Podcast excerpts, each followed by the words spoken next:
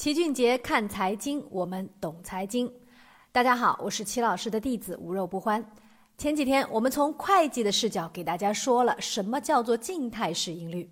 这静态市盈率啊，就是按照去年赚钱的速度来算，我们的投入究竟多少年可以回本。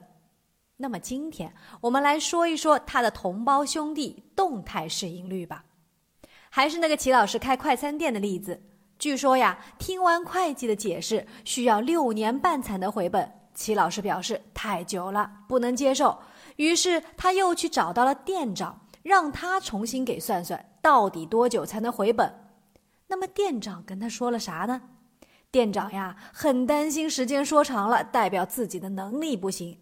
于是他说：“老板，你别急，今年啊已经过半了，目前为止我们已经赚了十二万了。”照这个速度算啊，今年可以赚二十四万。这么算的话，四年多一点就可以回本了。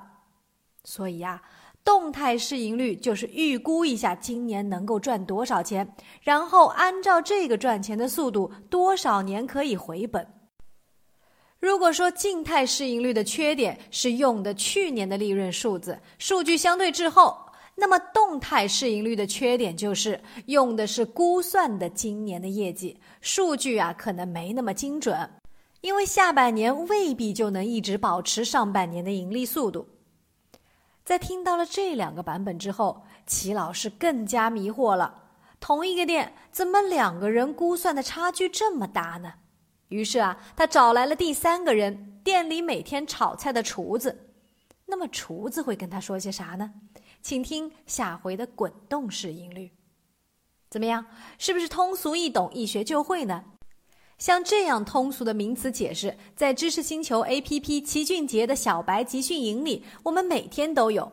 我们还在群里把这些金融专属名词做成了一本名词解释工具书，供大家随时查阅。希望各位都能学会理财，遇见富有的自己。